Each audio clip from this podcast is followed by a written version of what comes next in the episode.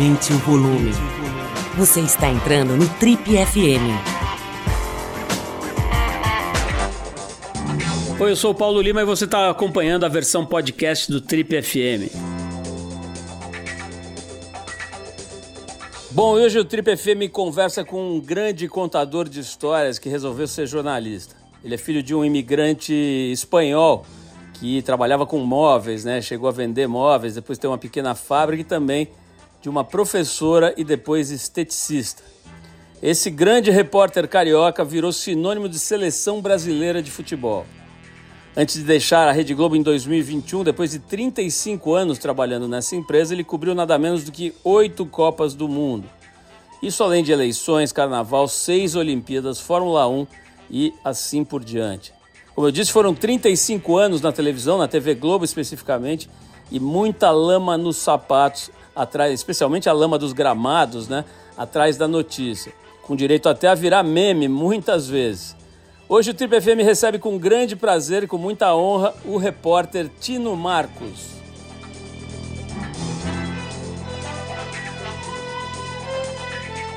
Tino, muito legal te rever. Eu falei que a gente, eu acho que nem lembrava, mas eu, eu, me lembro que você já era mais conhecido na época e tal, tinha aquela exposição na TV Globo e tudo. Então eu, a gente é mais ou menos contemporâneo. Eu me lembro quando eu fazia transmissões de surf lá no Esporte Espetacular, na época que ainda era no domingo à noite. Eu me lembro de você já, moleque, assim. Estou falando aí de, de 35 anos atrás, mais ou menos. Já super compenetrado, né, cara? Super ali aplicado na apuração, né, cara? Nessa coisa fantástica da apuração, né? Então, muito legal depois de tantos anos te rever e poder bater um papo com você, ouvir um pouquinho sobre a tua história, que é muito, muito legal, é, desde essa época até aqui. Né? Então, queria começar, Tina, eu estava lendo aqui para preparar a entrevista, que o seu pai veio da Espanha, né? Você é filho de espanhol, parece que ele lidava com móveis, né? A sua mãe, pelo que eu li aqui, era esteticista. Me fala, me fala um pouco assim da sua família de origem, né? Como dizem, né? Onde você caiu de paraquedas nesse planeta? Onde era, cara? Que família era essa? Você, de, de, de, que extrato social você estava? Me conta um pouquinho da tua infância. Então, Paulo, eu é, sou filho de um espanhol, como você disse, com uma capixaba. Minha mãe é do interior do Espírito Santo. É, era uma professora, é, trabalhou muitos anos como professora, depois como esteticista, mas é, e eu a gente eu nasci em Duque de Caxias na Baixada Fluminense.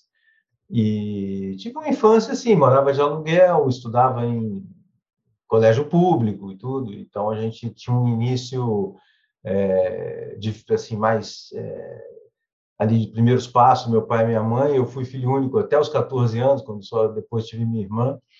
E, e aí aos poucos meu pai foi crescendo e tal e ele chegou a ter uma pequena fábrica de móveis né eu cheguei a trabalhar com ele, inclusive, dos 17 aos 18 anos, fazia pré-vestibular à noite. E, e aí, quando eu passei para jornalismo, que é o que eu queria, meu pai me liberou. Foi muito bacana da parte dele. É, tal, e aí ele falou: não, vai à luta, você quer realizar sua, seu sonho de profissional, de carreira e tal. Ele até dizia: talvez aqui a gente até ganhe um pouco mais, né? E, mas o fato é que depois, coitado, ele é que acabou não, não indo bem na, na, na, fábrica e eu consegui dar meus passos na, na, carreira. Mas foi, devo muito aos dois, sabe, Paulo? Porque minha mãe foi quem me alfabetizou. Eu nem entrei no primeiro ano do, da escola, eu fui direto para o segundo, na época acho que podia, né? e era só fazer uma prova, uma coisa assim. E minha mãe me alfabetizou e eu devo muito a ela. Escrevia muito bem, era uma pessoa muito é, excelente português e tal.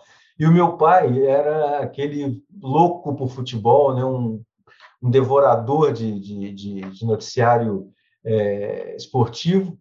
E então eu, eu, fui forjado a partir dessa dessa simbiose assim de uma, de uma, de uma minha mãe que sempre me me, me levou para o lado sempre gostei muito de escrever e tal e, e, e, a coisa do futebol, a coisa do esporte, assim, o meu pai. Né? Tino, o, uma coisa que eu queria saber de você é o seguinte: quer dizer, obviamente você fez a faculdade de jornalismo, mas é, tem aquela dúvida né, sobre a, a utilidade efetiva da, do, do, do, da educação teórica, do aprendizado teórico. Né? Queria saber como é que foi. Primeiro, é, é se você considera que a faculdade foi decisiva na tua formação como profissional, ou se de fato se aprende as coisas em campo, no seu caso, literalmente? Né? Não, eu, eu, Paulo, eu acho que a faculdade foi importantíssima assim, na minha vida, é, no sentido assim do amadurecimento, da, da experiência com colegas, com, com, um aprofundamento assim acadêmico, né? É um momento que a gente tem acesso a outras áreas assim é, similares à nossa, mas tipo sociologia, né? Coisas assim muito interessantes e tal. E então acho que foi muito enriquecedor. Agora, se, se você disser do ponto de vista do dia a dia do trabalho, realmente assim, claro que a gente leva é, algo leva, assim, sem dúvida nenhuma. Mas é curioso porque na, na época da minha faculdade, Paulo, eu, eu tinha a opção de fazer ou um caminho audiovisual, que era rádio e TV, ou você fazia impresso, que era jornal e revista. E eu fiz absolutamente todas as matérias em impresso. Eu jamais imaginei trabalhar em televisão. Não tinha a menor é, pretensão, sonho, nada. Então, eu, eu, eu fiz to todas as matérias, não fiz nenhuma cadeira é, de televisão. Eu, eu, sempre achei isso bastante curioso. As eletivas, inclusive, eu fazia de literatura, fazia de outras coisas, mas não fazia de televisão, porque eu jamais me imaginava pegando no microfone, né? Muito engraçado. Como é que como é que se dá a entrada no, no trabalho mesmo? Qual foi a porta que, que abriu aí para você trabalhar mesmo com jornalismo? Então, eu tenho uma amiga até hoje, a Terezinha, que era minha colega de, de turma, né? e ela era estagiária no extinto Jornal dos Esportes. Você vai se lembrar do, do Jornal dos Esportes, o velho cor-de-rosa do Rio de Janeiro.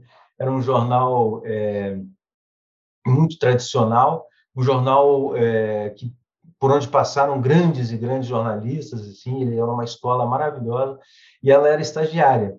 E aí teve uma vaga lá, e aí ela falou: Olha, na faculdade tem um, tem um colega que, moleque que adora esporte, adora futebol, acompanha tudo e tal, não sei o que, escreve bem. Ela me encheu minha bola.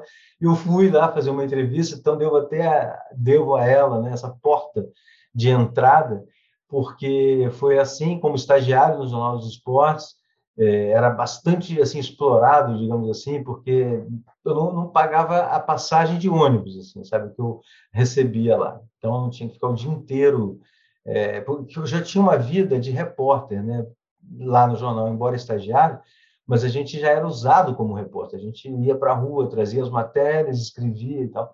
E, e aquilo era muito sacrificante, assim, porque no Rio de Janeiro eu me movimentando é, né, pela cidade, eu morava em Jacarepaguá, estudava em Ipanema, jornal no centro do Rio, e, mas valeu muito a pena, porque aquilo me inseriu no mercado. Quando me formei, eu já tinha uma proposta tanto do Jornal dos Esportes para me contratar, o que era um grande suspense, assim, poucos ficavam, e também o jornal O Dia, que é um jornal muito tradicional, até hoje existe, tal, aqui no Rio, para onde eu fui.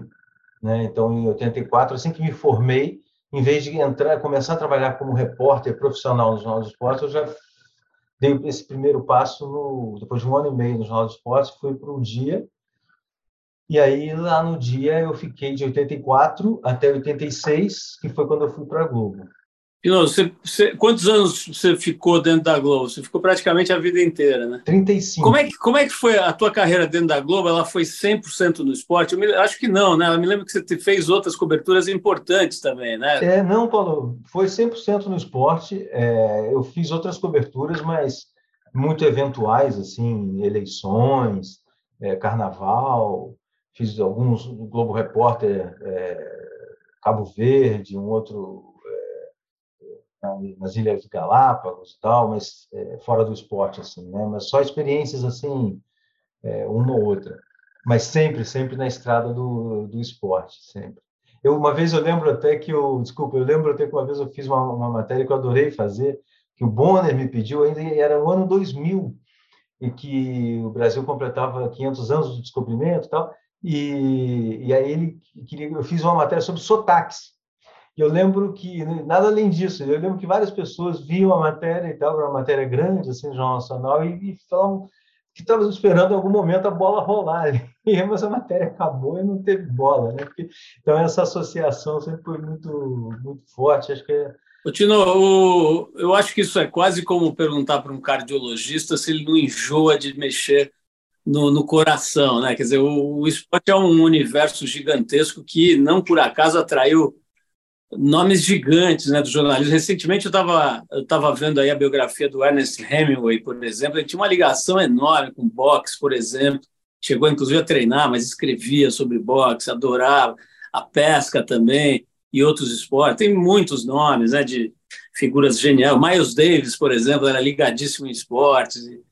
Enfim, é um universo que por si só já pô, encanta e, e é, justifica uma, uma carreira, mas mas teve algum momento em que você pensou, te passou pela cabeça assim de que isso era um limitador dentro da tua, da tua vivência profissional? Sim, eu já tive algumas inquietações nesse sentido, assim, de, puxa, poderia ter outras experiências, fazer outras coisas, mas nada além de inquietações, assim, porque o que prevalecia realmente, sempre prevaleceu em mim, foi um sentimento, assim, de, de gratidão à vida, assim, por, pelo, por ter é, tudo ter acontecido é, de maneira muito maior do que eu, eu sonhava para mim. Eu queria, como eu, como eu disse, eu não pensava nem ser repórter de televisão, muito menos ser um repórter conhecido e muito menos ter ficado no ar durante tantos anos.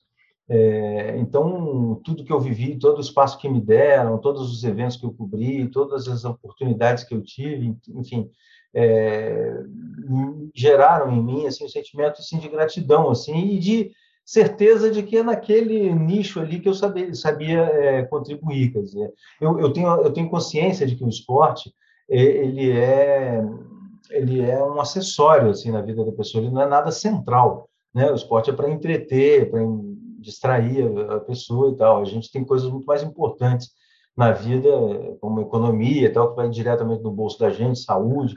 E, mas o esporte tem seu lugar também. E a gente é capaz de fazer qualquer outra coisa. Tanto é que tantos de nós, repórteres esportivos, migramos com sucesso para outras áreas, tipo o Tadeu Schmidt, né? o, enfim, o Thiago Leifert, é, o, Pedro Bassan, que para mim é o número um hoje na TV, assim, é o cara... Fausto Silva poderia entrar nessa lista. Né? Fausto Silva, sim, são, são, são muitos os, os assim, cronistas esportivos, digamos assim, que é, tiveram sucesso depois na, na, área assim da geral e tal, são muitos exemplos. Porque na verdade tudo é muito igual, né, Paulo? Eu acho que assim que é tudo no final das contas a gente é contador de história, né, tal qual um jornalista da geral. E, e com, com a diferença ainda de que a gente no esporte muitas vezes tem que ser criativo, assim, tem que encontrar ideias para você construir uma matéria, porque eh, no, no, na, na, geral você normalmente vai atrás de um fato, né? Você tem um, um fato que você vai cobrir. É, aconteceu alguma coisa. No esporte, às vezes não aconteceu nada, às vezes é um treino igual o de ontem, igual o de amanhã, e daí você tem que tirar duas, três matérias. Então, é, a gente é muito acostumado a buscar histórias né, dentro de uma, uma certa é, aridez, assim, né, muitas vezes, de conteúdo. Tino, você tem aí cerca de quatro décadas de carreira, né, cara? Então é muito tempo e você tem o privilégio de ter visto as coisas mudando, né? Ter sido a, a famosa testemunha ocular dos fatos, né? Tudo mudou, né, cara? As regras dos jogos, a, a, preparação física, o tipo de mentalidade dos técnicos, falando de futebol, mas isso vale para outros esportes também, os equipamentos, tudo, né? A cobertura mudou demais e tal. Mas eu queria começar, eu vou, eu vou querer saber de cada um desses aspectos, ou pelo menos dos principais, mas eu queria começar, cara, sobre uma coisa que é uma coisa que você viu mudando, né, digamos, que é um quase monopólio da TV Globo do jornalismo de boa qualidade, especialmente do esportivo, né? até por razões contratuais e, enfim, por, por razões de competência também, né, de uma cobertura bem feita, mas, enfim, do poderio mesmo econômico e tudo do grupo é, para o bem e para o mal, né, cara? A coisa estava muito concentrada lá. É, e você faz parte de um grupo grande de, de grandes figuras do jornalismo e do, do das artes cênicas, né, do, do da dramaturgia também, até da, dos profissionais técnicos que foram, digamos, alguns por iniciativa própria, mas a maioria foram desligados, né, da, da dessa organização. isso não deve ser exatamente fácil, né, cara? Você tem uma história, no seu caso, 35 anos de, de vamos dizer assim, de casamento com uma empresa, né? E de repente isso acaba, né? É, você já falou bastante sobre isso. Aliás, foi uma, uma transição muito muito chique, eu diria, muito elegante, né? De ambas as partes, né? Os caras te homenagearam, você falou bem. Foi uma coisa muito bacana, muito bonita e tudo. Agora me conta assim, finge que eu sou seu terapeuta ali no, no, no divã, cara, e me conta como é que foram as etapas de, que foram acontecendo na sua, no seu íntimo, assim, hora, da hora que você começou a lidar com essa, com esse afastamento, né? Como é que foi a coisa foi é, evoluindo dentro da sua cabeça? Pois é, Paulo. É, foi assim. Eu sempre adorei assim fazer o que fazia. Assim, era, era muito bom, assim, eu, eu quase sempre muito bom. E então tinha, tinha vários aspectos que eu gostava. Assim, eu gostava do campo, de fazer ao vivo no campo, de, de ser um repórter de apurador, de ir atrás das histórias e tal. Eu gostava muito também de pegar coisas mais de maior folha, de fazer um documentário, de fazer algo maior assim. Então é, eu, eu me realizava com, com tudo isso. Com o tempo, é, o modelo de cobertura, por exemplo, da seleção brasileira, que era o meu carro-chefe, quer dizer, aquilo é, que me marcou mais a minha a relação profissional foi com a seleção, esses anos todos, é, a maneira de cobrir a seleção foi mudando bastante, né? Os acessos foram ficando cada vez mais estreitos. Eu entendo que isso faz parte da, de um todo, de um contexto. Mas o fato é que começou a ficar um pouco mais chato, um pouco mais monótono, um pouco mais mecânico. É, entrevistas coletivas, às vezes 15 minutos de treino, 15 minutos banais, aquecimento, roda de bobo, às vezes nada, às vezes dias inteiros fechados, tal. Então, é muito boletim, muita um modo de fazer é, a cobertura assim de pô, agora uma versão para não sei o que do Sport TV e tal, aí, aí muda a assinatura, agora outro e falando ali naquela, naquela fábrica de, de, de, de, pequenos conteúdos, assim, sem, sem aprofundar nada, sem, sem, sem ser nada realizador, como já é, como era antes. Então, antes, eu acho que a gente tinha, ia buscar uma história e tal, pra, tanto do ponto de vista das imagens, que o cinegrafista trazia muitas situações do treino, olha isso aqui, que interessante, olha, tá, então você tinha vários elementos, você construía uma história, ou várias, e, então, então isso foi. É, é, é, eu nunca perdi a, a dedicação. Assim, eu, eu, eu, sempre fui até o fim muito é, 100% focado ali para fazer o melhor. Mas estava me divertindo cada vez menos né, nesse sentido. Então, eu, eu, eu combinei com o pessoal da, da, da, direção de. Não foi uma coisa anunciada, é uma coisa que eu, depois da Copa América de 19, o Brasil ganhou, e para mim foi muito significativo, porque eram 30 anos exatos da primeira cobertura de Copa América que também tinha feito no mesmo Maracanã, com, com vitória também do Brasil. Então foi muito simbólico. Então eu falei, eu gostaria agora de me afastar da seleção brasileira e me dedicar mais a essas reportagens especiais e tal. E aí, assim, concordaram. E aí eu comecei, feliz da vida, a fazer essas reportagens especiais, assim. Mas é, é, muito combinado de que eu estava mais nessa nesse esquema, saindo assim do, do, do, das coisas mais do dia a dia e tal. É, e, e, e, aí veio a pandemia. E com a pandemia é, ficou tudo parou tudo. Eu, por exemplo, estava fazendo uma série para o Jornal Nacional, fiz cinco matérias é, e aí na, ao final da quinta tivemos que parar porque não tinha mais como viajar, não tinha mais nada a fazer. E, e aí eu fiquei alguns meses ainda trabalhando assim nesse regime mas é, desgostoso, assim, sabe? Porque fazia coisas pela internet, mas não, não, é a mesma coisa. Eu tinha um programa com o Show, com o Marcos Show, é, aqui no, no Globoesporte.com, e legal e tal, fazia de casa, mas não, não, eu falei, sabe de uma coisa? Eu, nunca fui um cara de tocar para o lado e tal, sempre eu acho que está na hora, então, de viver outras coisas, de dar, dar um passo na vida. E sair feliz. Era, era uma projeção, assim, eu não sabia se eu ia conseguir realizar, mas eu tinha esse desejo, assim, eu gostaria muito de sair feliz da Globo, de terminar esse casamento sem briga.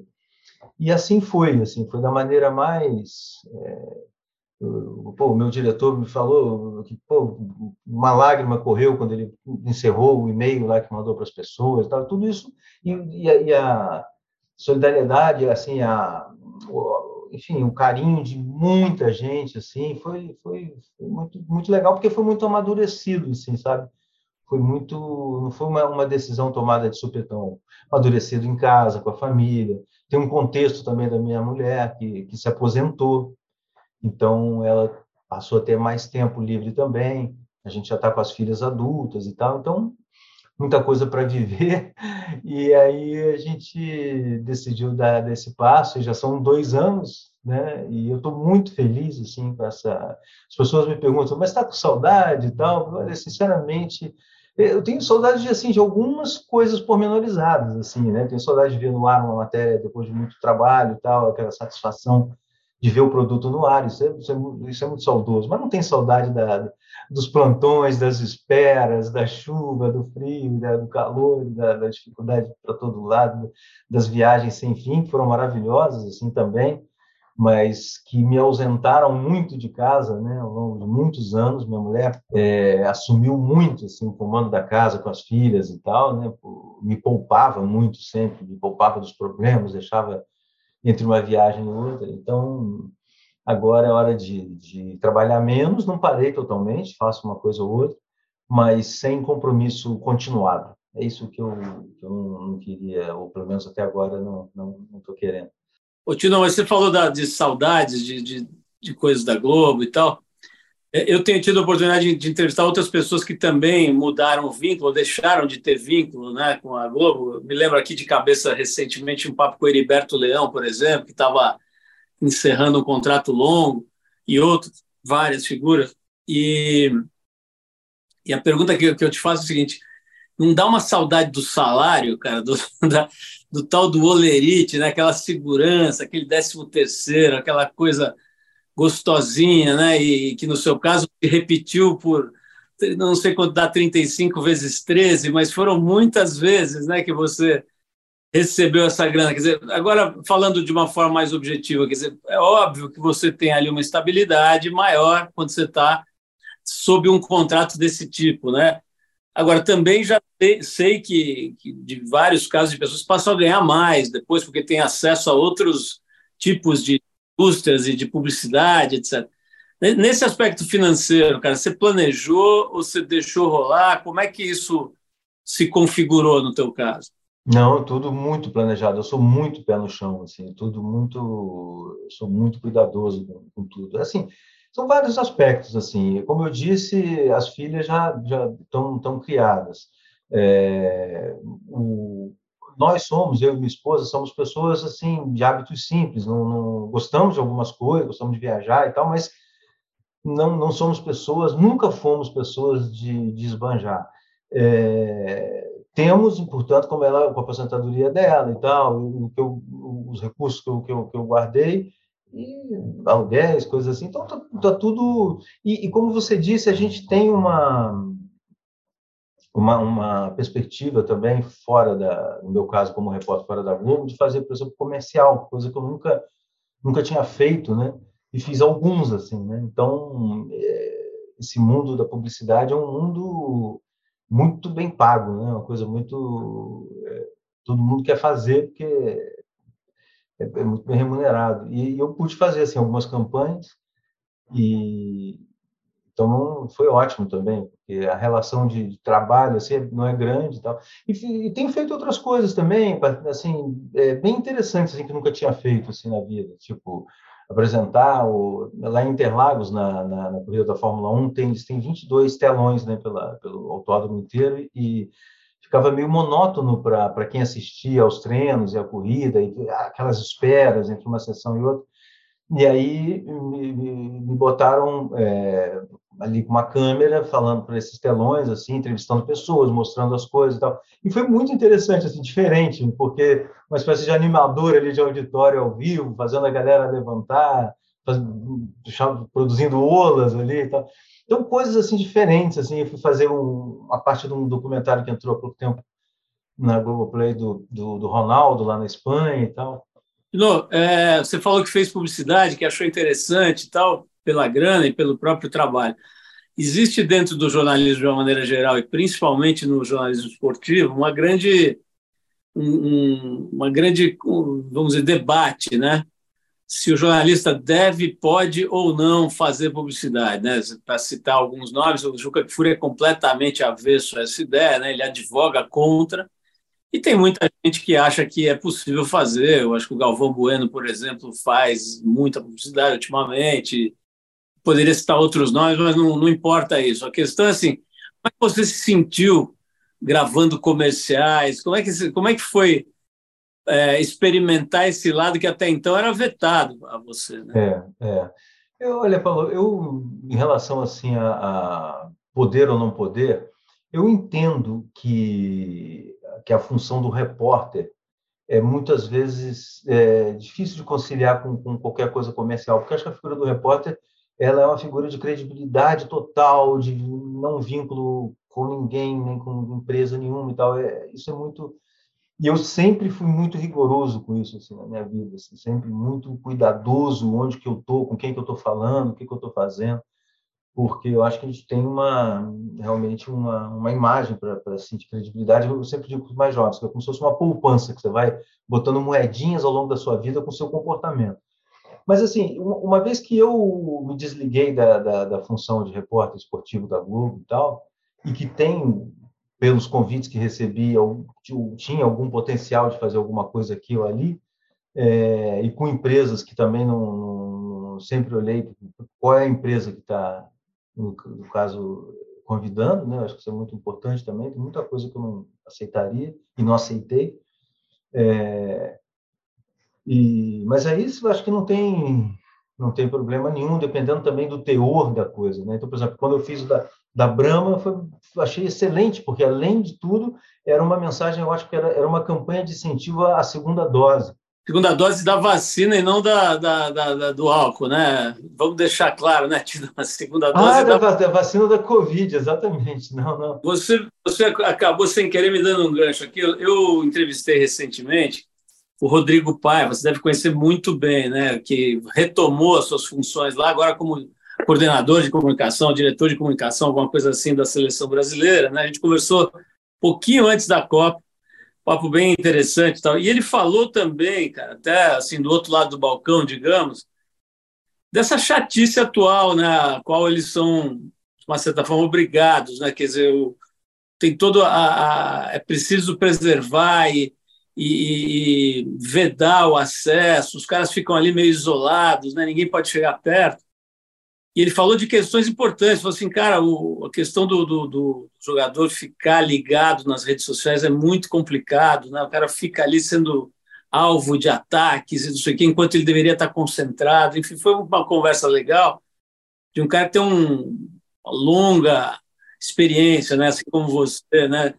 E, mas ele falou uma coisa, cara, no meio desses assuntos todos, né? Ele falou assim, pô, no começo, cara, a gente tinha que se preocupar em não deixar o jornal chegar para os caras. Tá? Hoje em dia, o que, que você faz, né, cara? Cada um com 12 celulares ligados no mundo inteiro. Mas teve uma coisa assim mais, digamos, prosaica, assim que que eu achei muito interessante, cara, que é sobre o alcoolismo, né? Ele falou, ele falou, cara, o álcool faz parte do mundo do futebol, não dá para fingir que não faz. Agora a gente estava falando de, você fez comercial da Brahma, tal, eu brinquei com o negócio da dose. Mas eu fiquei pensando isso, né, cara? Você já falou em outras ocasiões, entrevistas, que tinha, já viu jogador de futebol, inclusive cheirando cocaína, né, usando cocaína em, em vestiário e tudo mais. Mas eu queria falar do alcoolismo, cara. Eu ando abordando esse tema aqui com uma certa frequência. Falei com a Bárbara Gância, por exemplo, colega nossa, né, que publicou um livro incrivelmente importante sobre a experiência dela, né, a vivência dela do alcoolismo, da dependência química do álcool e tal. E aí tem Garrincha, tem milhões de assuntos, o doutor Sócrates, né? Enfim, é, eu, queria, eu queria te ouvir um pouco sobre isso, Tino. É, como é que é, cara, essa história do, da convivência do mundo do futebol com o álcool, especialmente dos jogadores? Olha, Paulo, eu acho que já foi. Tenho essa sensação, não é? Não tenho uma comprovação, mas eu tenho a sensação de que já foi pior, já foi bem maior. Eu acho que hoje tem um fenômeno que é um divisor de águas no esporte que é, se chama Cristiano Ronaldo, assim, na, no, no, aspecto da preparação para ser jogador de futebol. Eu acho que ele é, um, é um, um, marco, ele é um divisor de águas assim na maneira como os jogadores passaram a encarar a, a, preparação, o descanso, a recuperação entre um jogo e outro, é, cercando de profissionais, tendo hábitos é, saudáveis e tal. Então, hoje em dia a grande maioria desses jogadores de alto nível tem na sua casa um preparador físico, um fisioterapeuta, tem uma ótima academia dentro de casa, tem, sabe, o, o Casimiro, ele dorme dentro de uma câmera hiperbárica para ter uma recuperação numa altitude, como se fosse uma altitude de 2.000, 2.500 metros. É, coisas assim muito é, levadas ao extremo para que o desempenho, porque o, a, exigência física é muito grande, né? para que o desempenho nunca caia. E, e, eu acho que isso acaba, de certa forma, contribuindo para que se beba menos, porque tá, é, não, é, não é mais aquele tempo romântico de que o cara podia chegar, até o Ronaldinho Gaúcho, por exemplo, é, eu, eu tive relatos lá na, no, Barcelona, da diretoria do Barcelona, que ele chegou a aparecer em treinos assim, sem dormir e, e, claramente embriagado. Né? Então, acho, acho que nem, isso não, eu não, não, acho que é impossível no Barcelona de hoje isso acontecer, ou no Real Madrid, ou no PSG. Eu acho, pelo menos, imagino. Então, eu acho que é algo que está agora, que é algo muito é, que tem a ver realmente com, com, com, a, com, a, com, a, essência do futebol. Tem sim, Paulo, é muito. O churrasco e a bebida, eu acho, assim, né? Isso também sempre me chamou a atenção, assim, que, que o jogador, até quando eu comecei lá nos anos 80 e tal, é, churrasco, toda folga era churrasco.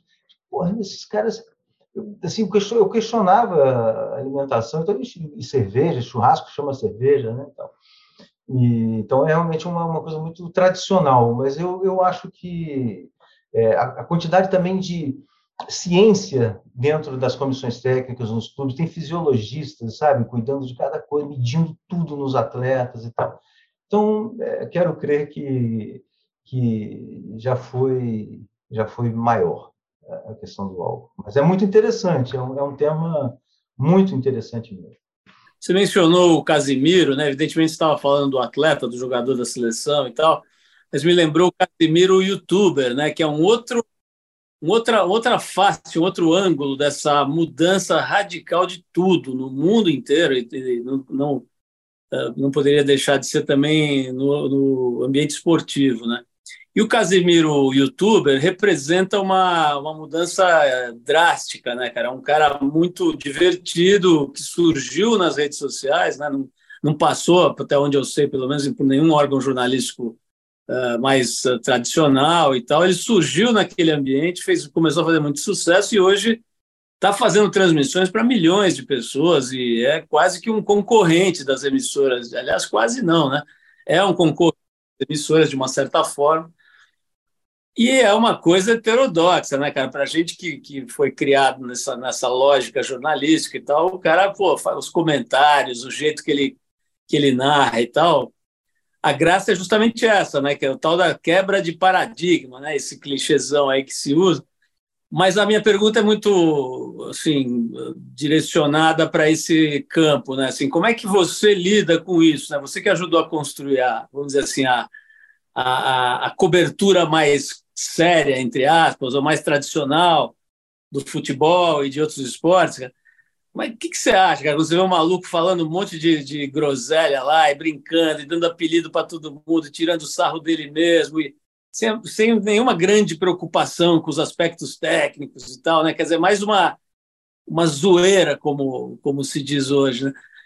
O que, que você sente, cara? Você curte, você assiste, você prefere ficar no, no, no old school? Como é que você, você, lida com essa com esse outro jeito de, de mostrar futebol? É, não, eu, eu, eu não, não, não tenho o hábito de, de, de, de me ligar, mas é, eu acho muito interessante e é, eu acho que é muito natural também que surgem, surgem que, que venham a surgir é, manifestações diferentes assim.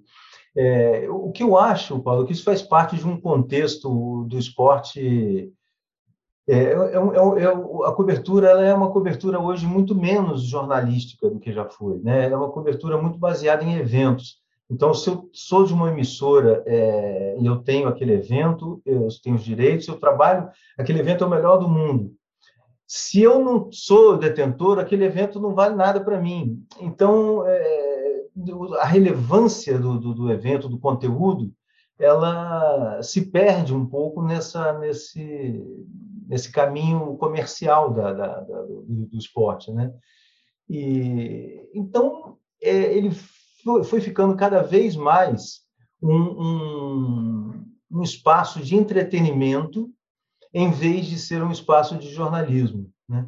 Então, é, cada vez mais é, brincadeiras, cada vez mais é, solto e tudo, e, e cada vez menos é, possibilidades de, de, de, abordagens mais profundas, de coisas mais é, assim, comoventes ou, ou, chocantes, enfim, como era assim, o, o jornalismo vive disso, dessa, desse jogo de emoções do esporte e tal.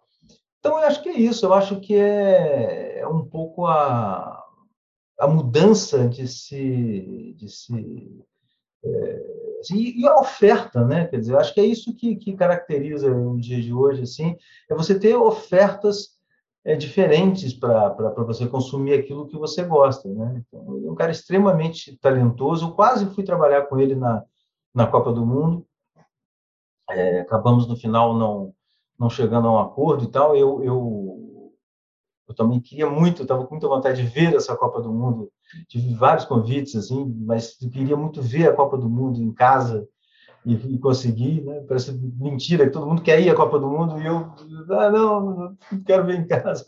Mas era o meu, o meu momento. O, o Tino, a gente acompanha, está no jornalismo há mais ou menos o mesmo tempo, né? E a gente acompanha esporte também. Não, você, enfim, dedicou a vida a isso, mas eu estou aí também, de uma certa forma, nessa, nesse mundo aí, observando e trabalhando com isso.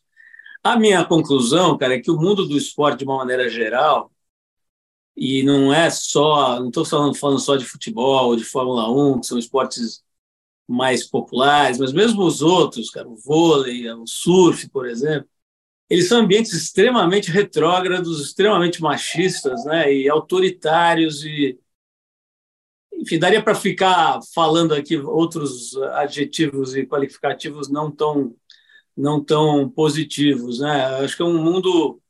A gente vê, por exemplo, eu estava vendo aqui a história do Richarlison, né? É, que se tornou o primeiro jogador a se declarar bissexual. Isso tem uma repercussão gigantesca e meio esquisita e tal. E ele mesmo disse que aspas aqui dele, o mundo não está preparado para essa discussão. Né? Primeiro, eu queria saber, você concorda, cara, que o ambiente de, de esporte, de maneira geral, é um ambiente machista, retrógrado, autoritário, fechado para o diferente, né? quer dizer, meio contra a diversidade? Segundo, essa questão da, da, sexualidade, especificamente no futebol, né? É uma questão que é meio mito ainda, né, cara? Não se pode falar, não tem, é como se não existisse é como se fosse uma coisa totalmente binária, né? não existe essa coisa, essa variedade toda, essa amplitude toda. Queria que você me falasse um pouco o que, que você concluiu depois de 40 anos olhando para esse. Eu acho, Paulo, que é ainda um ambiente, generalizando, é ainda um ambiente tóxico, sim. O futebol ainda é, principalmente. É, mas é, também nesse aspecto eu acho que a história mostra evolução, a história mostra que a gente está caminhando. A gente tem mais tempo é, de discussão sobre temas como preconceito racial, machismo, enfim, todas essas, essas manifestações é, odiosas, né? E as próprias instituições estão se envolvendo muito nisso e tal. Agora, é, realmente ainda os, os agrupamentos né, de torcedores, muitas vezes e tal, tem, tem, tem grupos, existem grupos fascistas, existem grupos assim é, de, de, de, péssima índole realmente dentro do futebol, mundo afora, né? não é só no Brasil. E, e é uma luta mesmo, eu acho que é um, é um caminho, é um caminho, mas é um caminho que está sendo percorrido. Eu acho que a, a chegada, por exemplo, das mulheres no, no ambiente do esporte, tanto jogadoras, né, quer dizer, o futebol feminino tendo mais mais luz e mas principalmente o que eu vejo na, na, no meu trabalho, né, uma redação cheia de mulheres para todo lado, coisa que não havia na, no, no, início do, do, da, da, minha carreira eram pouquíssimas as mulheres que trabalhavam né, no esporte, eram muito poucas. A gente entrava em vestiário com jogadores nus, né? Pô, o cara, o cara com sabe, saindo, seja jogador debaixo do chuveiro, uma coisa até impensável, mas é, era assim. Imagina para uma mulher, uma repórter, não, não dava. Né? Então, é, é, é toda uma. Você, ia com a namorada no, no, no, no estádio, tá ferrado, né? Um grito, couro de piranha, tá, não sei o quê, jogavam coisas em cima. Era, era muito pior, né? Eu acho que era muito pior e também entre os jogadores e tal. Assim, eu acho que hoje a gente já tem um campo assim que permitiria mais jogadores que eventualmente sejam tenham, tenham suas outras preferências né, de, de, gênero e tal, é, as que ele quiser, né, mas que ele possa anunciar. Eu acho que já existe um pouco de acomodação, assim, de ambiente para que isso possa. O cara vai ouvir da torcida adversária, mas aí vai ter sempre uma uma, uma, uma guerra ali para conter. É o que a gente está vendo, por exemplo, o Vinícius Júnior na, na, Espanha. Né? Todo momento, é, por ele estar tá jogando muito bem, por ele ser o principal jogador do Real Madrid e tal, ele virou o cara mais odiado também pelas. Que, e, e, esses sentimentos eles vão se replicando, né? Quer dizer, o, o, cara é o meu principal adversário, é o cara que eu mais temo né, no, no, no adversário. Mas ele é negro, então ele é negro, então eu vou eu vou aproveitar e então, porque ele é negro, eu vou, eu vou tentar diminuí-lo por aí. E ele está passando por isso, e com, com, um mérito imenso, porque ele reage com futebol, futebol, futebol, com magia, com encantamento e tal, e com uma alegria ainda no, no sorriso que ele ainda tem. Embora ele já está muito também é, doído, né? Já tá, você vê que ele já está se comportando de uma maneira já é, mais sofrida, ele, ele já, já, já evidencia. Mas tem, tem, tem sido um mérito enorme. Então. Mas eu acho que é um processo, Paulo. Eu acho que, eu quero crer que a gente está caminhando pouco a pouco para um, um cenário melhor dentro do esporte.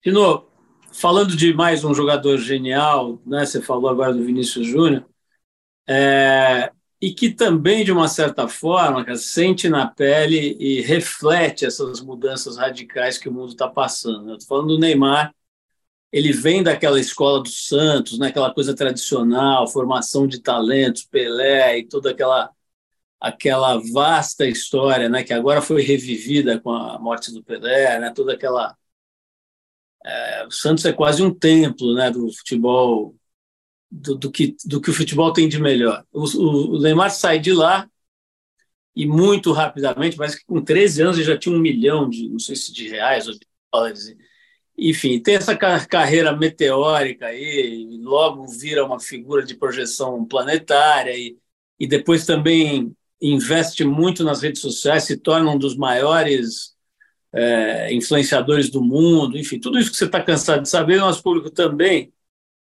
é, mas lidando de forma bastante questionável, com muitas, é, muitos episódios da sua, da sua história, né? Eu queria que te ouvir um pouco sobre o Neymar, porque você pô, deve ter muita intimidade com essa história dele, né? Por conta da, da, dos anos todos que ele está na seleção e de você cobrindo os times dele, futebol de uma maneira geral. Como é que você vê o Neymar, cara? Você acha que ele é mais uma vítima dessa pressão do dinheiro, da fama, da em cima de um garoto de origem humilde e tal? Eu queria que você, você discorresse um pouquinho sobre essa esse chamado fenômeno Neymar. Parece que agora ele está ele tá se desentendendo lá com o PSG de novo, né? Eu ouvi dizer aí que negócio de vestiário, briga em vestiário. Enfim, é sempre uma coisa tensa, né? Uma coisa doída, muitos equívocos, né? Me fala um pouco, cara, se você tivesse que fazer uma análise assim da, da, trajetória do Neymar, como é que é a tua visão? Paulo, é, o, uma vez o Edu, Edu Gaspar, que era coordenador da, da seleção brasileira, ele cometeu uma frase que ele foi massacrado por essa frase. Ele disse: não é fácil ser, ser Neymar. É, e é realmente uma frase fácil de ser atacada, pelo, pelo amor de Deus, não é fácil ser Neymar, não é fácil ser um cara que ganha o que ele ganha, ser famoso como ele é, o mundo aos seus pés. Desculpe, não é fácil ser o, o operário, né, o desempregado, enfim. Mas, é, então, assim, é, por esse aspecto é claro que não tem nada de pena. Agora, o Neymar tem uma biografia, Paulo, completamente, é, assim, ela é uma biografia muito diferente das outras. É, é, um jogador de alto nível, um jogador lá que vai para o mercado europeu, ou mesmo que jogue aqui na primeira divisão do Campeonato Brasileiro e tal, esses caras, esse pequeno grupo de jogadores, é, já é um, é, são assim privilegiadíssimos assim, né? A média salarial no Brasil de jogador profissional é de dois salários mínimos. Então você, você, vê o que é o, universo de trabalhadores da bola né, pelo país. É, né, 98% ganham muito, muito pouco.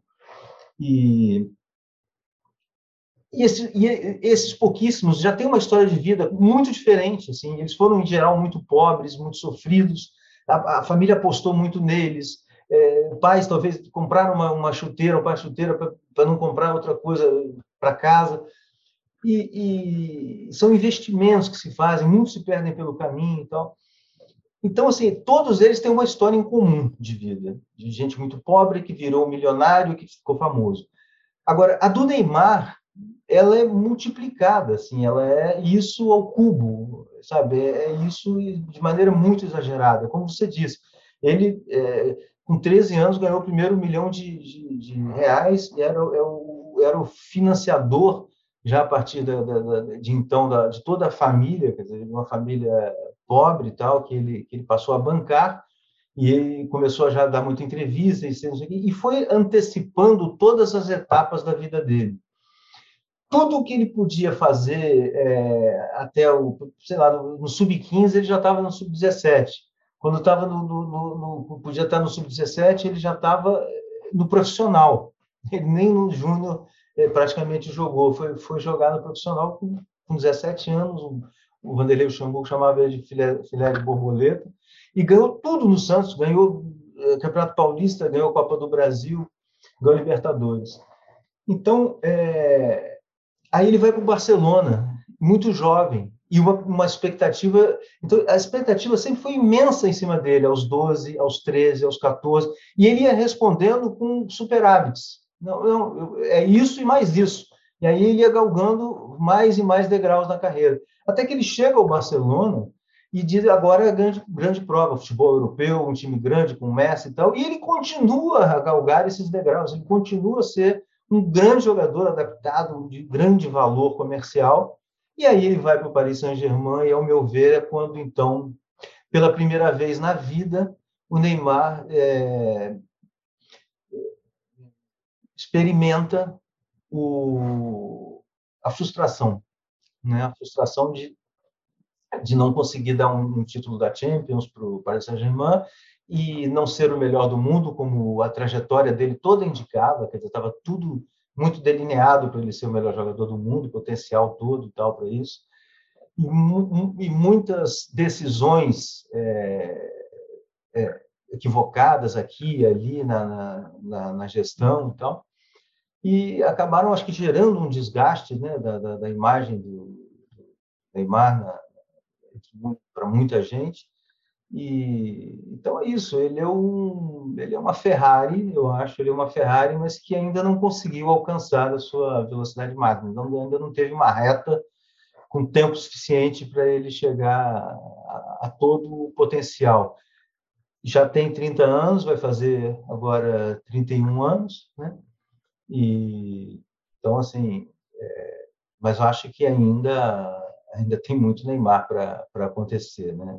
Como a gente falava antes, assim, hoje em dia essa, essa, o aspecto físico né, permite tanto que jogadores jovens com 16 anos, 17 hoje estão jogando no profissional, quanto outros ainda jogando com 40 anos. Assim, Tino, a gente foi consultar um colega querido, eu sei que ele é querido por você, por mim também, admirado, um grande profissional, né, que é o André Plihal, que está agora lá na ESPN, e ele fez questão de te mandar uma pergunta aqui. Vamos ouvir? Você, você por favor, depois você me, você me dá a resposta aqui. Vamos lá.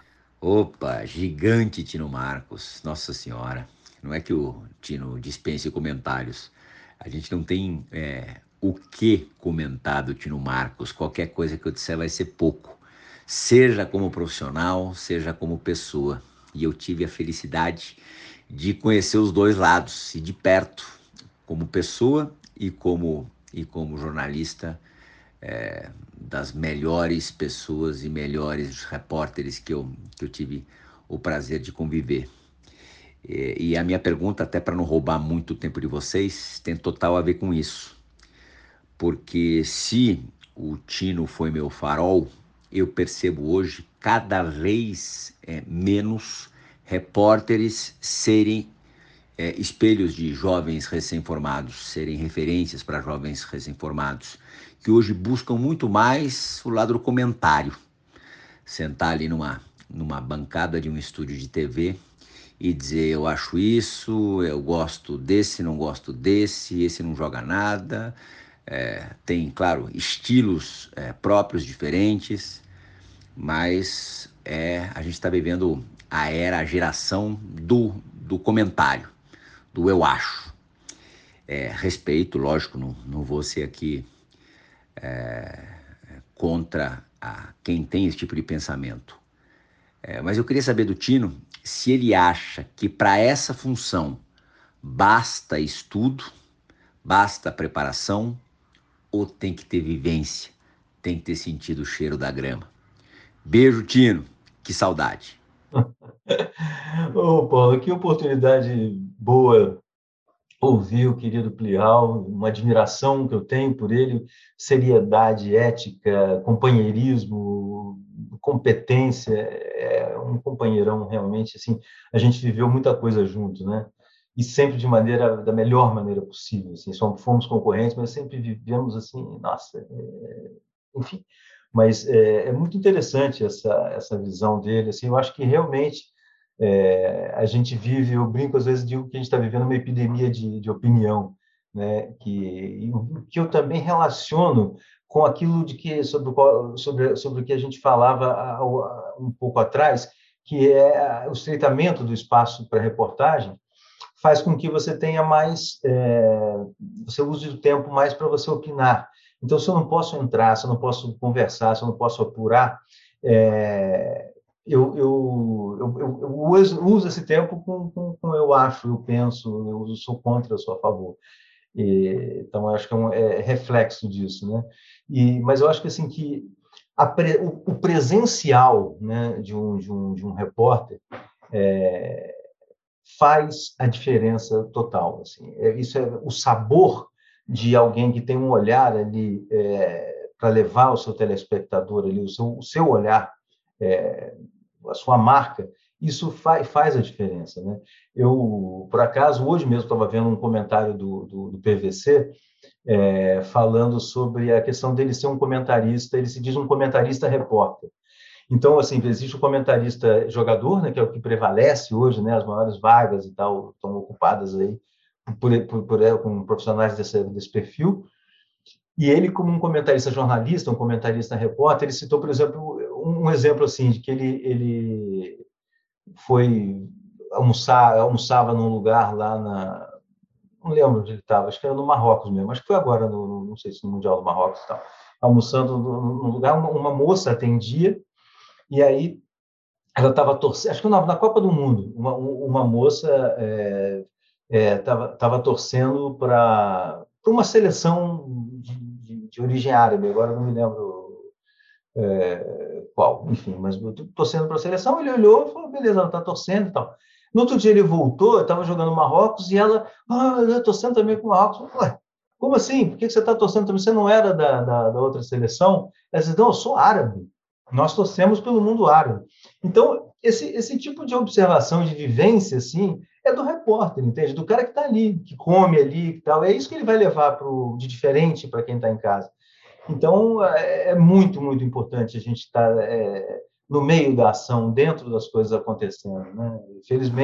Tanto eu quanto o Plihal vivemos muita coisa juntos e muitas alegrias com a seleção e tal.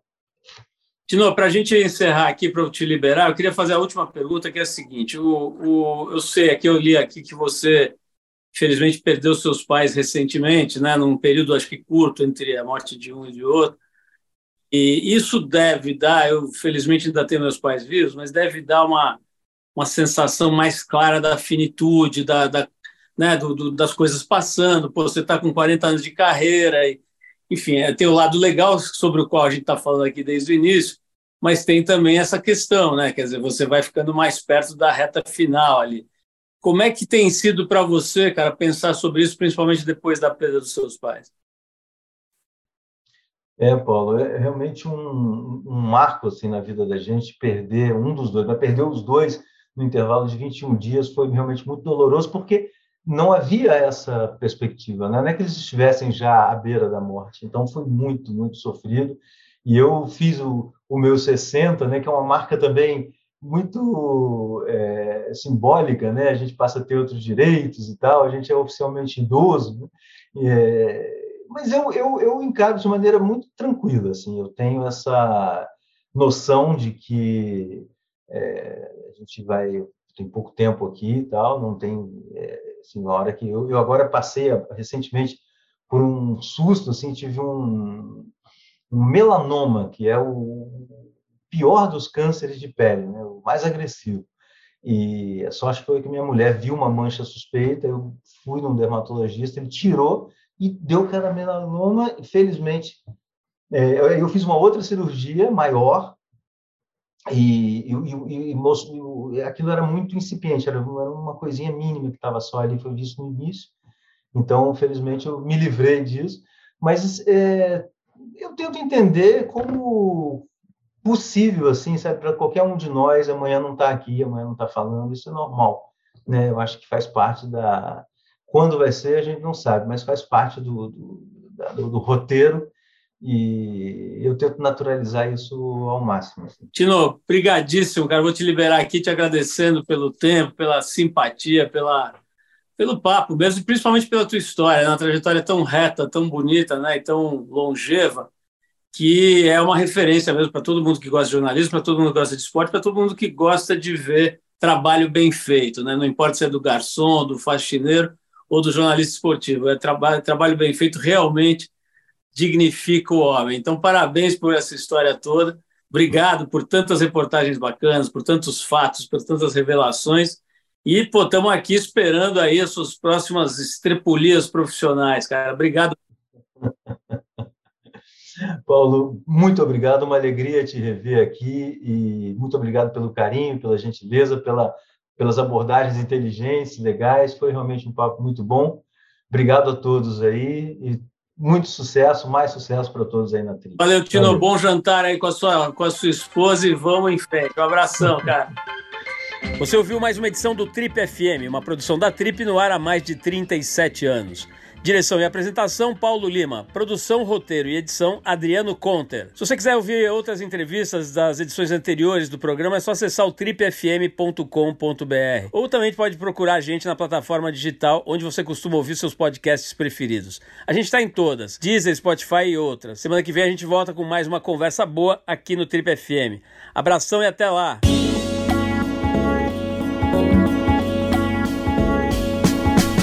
Você ouviu Trip FM.